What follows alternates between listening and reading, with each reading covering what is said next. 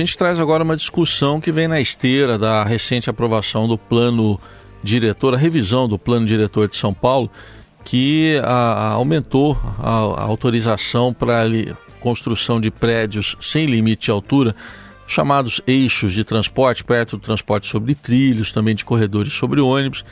Havia ali também, na fala de quem defendeu o projeto, que teve ampla maioria lá na Câmara, uma defesa de que não, as construtoras também vão investir em habitação social, aquele que, aquilo que vem na, lá no plano diretor como HIS, habitação de interesse social. Mas um estudo que foi uma pesquisa que foi divulgada pelo Lab Cidade da USP mostra que 15% dos apartamentos de até 350 mil reais foram construídos nos eixos de transporte, ok?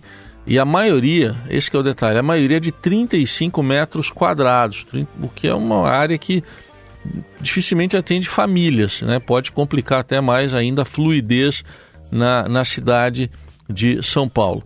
Sobre esse assunto, a gente convidou para uma conversa o arquiteto urbanista, demógrafo e professor do Instituto das Cidades da Unifesp, Cazu Nakano, que também é coordenador do Observatório de Lutas Urbanas. Professor, um bom dia, obrigado pela presença. Oi, bom dia, Heisen. Bom dia, ouvintes da Rádio Dourado. Bom, eu queria uma avaliação sua. O que, que esses dados mostram em termos de política de habitação social na cidade de São Paulo?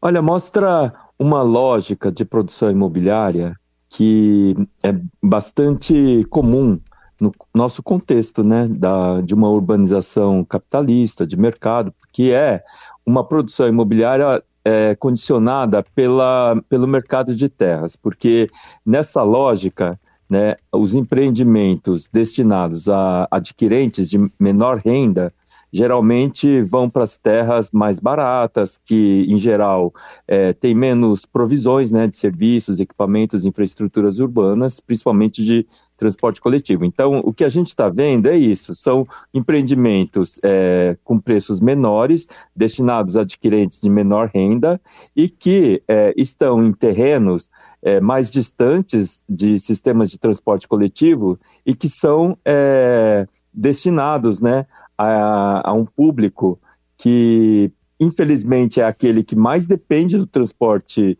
coletivo e que está mais distante do transporte coletivo, né? Então, hoje a gente vê na cidade de São Paulo as áreas próximas a redes de metrô, principalmente, são áreas que é, são mais caras, são mais valorizadas e tem uma grande demanda por parte dos investidores imobiliários para realizar empreendimentos nessas áreas.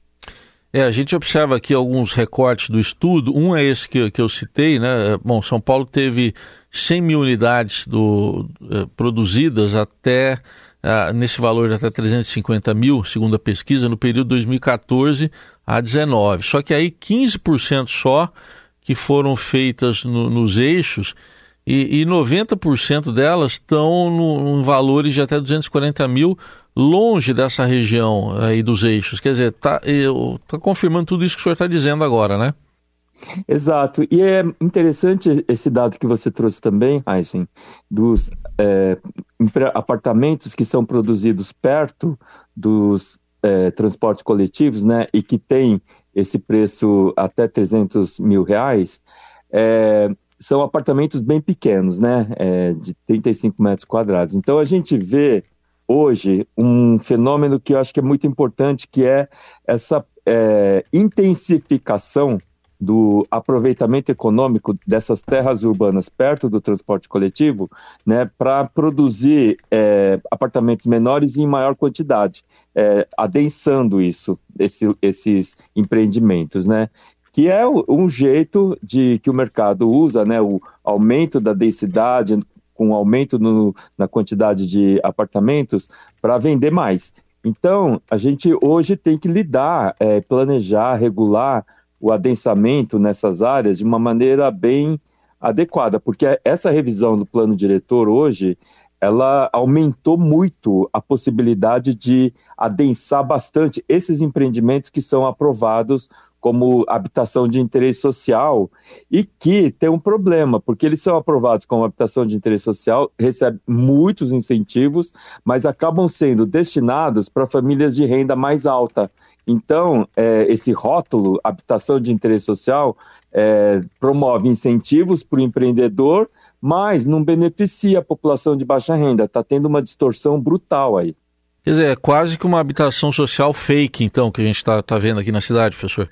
Exatamente, porque você lembra daquele caso na Vila Madalena de um empreendimento que foi aprovado como habitação de interesse social, mas aí no final eram apartamentos destinados para Airbnb, né? Alugados Sim. por temporadas ali a preços altíssimos. E, no entanto, quando ele foi é, licenciado, ele recebeu várias isenções de contrapartidas financeiras de outorga onerosa, né?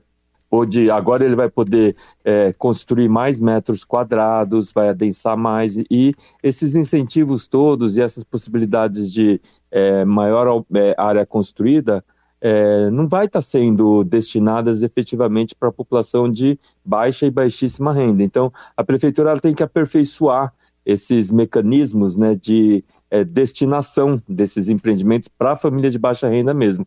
E essa revisão, apesar de, de, se ter feito um esforço ali a partir de propostas da OAB, né, é, não tem nenhuma estratégia de fiscalização mais efetiva. Aliás, essa revisão, eh, na época que ela foi aprovada, foi agora em junho, o que se falou é que tem muita coisa ali que, que foi aprovada, mas que vai depender da lei de zoneamento, que é uma outra discussão agora para o segundo semestre. Eh, no que, que a gente deve ficar atento, professor, na a lei de zoneamento? Olha, a lei de zoneamento, ela é, tem uma, uma tradição no planejamento aqui da cidade de São Paulo, que é, é a gente aprova um plano diretor segundo é, uma, uns objetivos, né, diretrizes, e aí a lei de zoneamento vem, se contrapõe e vai em outra direção. Foi o caso do plano diretor de 2014, que a gente aprovou com os eixos de estruturação da transformação urbana, para adensar, otimizar o aproveitamento de terra perto de trem, metrô, corredor de ônibus. E aí veio a lei de zoneamento de 2016 e é, aprovou as zonas de estruturação urbana em avenidas, corredor comercial, fora, distante dessas, desses sistemas de transporte coletivo, né?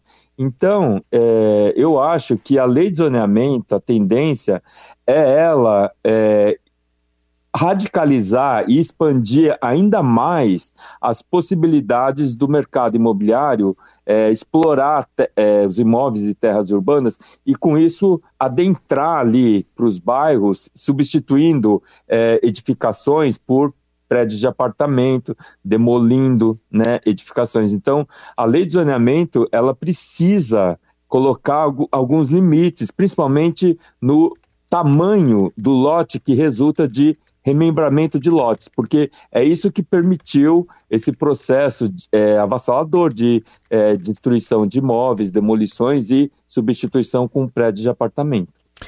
Muito bem. E isso que o senhor citou também no começo, professor, dos apartamentos de a 35 metros quadrados, me chama a atenção ainda é, que, além da questão de não poder abrigar uma família né, é, com comodidade, Pode ter também a questão do investimento. É, de, de alguma forma, a prefeitura pode estar incentivando construtoras a vender imóveis para gente que está. Não é proibido investir, mas a, a, a gente que está comprando imóvel como investimento e não para morar. Isso pode estar acontecendo?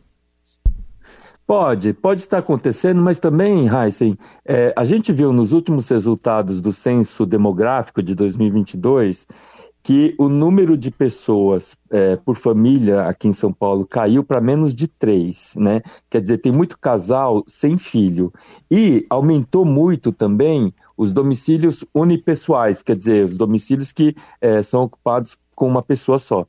Aumentou bastante, isso já vem desde o censo de 2010. Então, esses pequenos apartamentos, eles atendem uma tendência é, demográfica aqui da cidade de São Paulo, né? De redução do tamanho de famílias, famílias sem filhos, casal sem filhos, domicílios unipessoais é, de jovens adultos, pessoas de meia idade e também idosos, principalmente idosas. Então, não é totalmente fora né, do que o mercado está demandando, não. Mas certamente ocorre isso que você mencionou, que são é, apartamentos produzidos ali para é, investimento, para aluguel, para venda e também para o Airbnb. Muito bem, reflexões importantes trazidas pelo professor Caju Nakano sobre esse desenho da cidade de São Paulo a partir do, do plano diretor.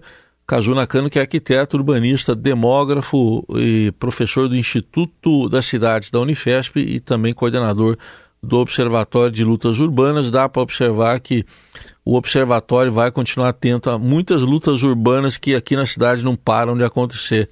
Professor, muito obrigado. Até uma próxima. Até uma próxima, Heisen. Muito obrigado e bom dia.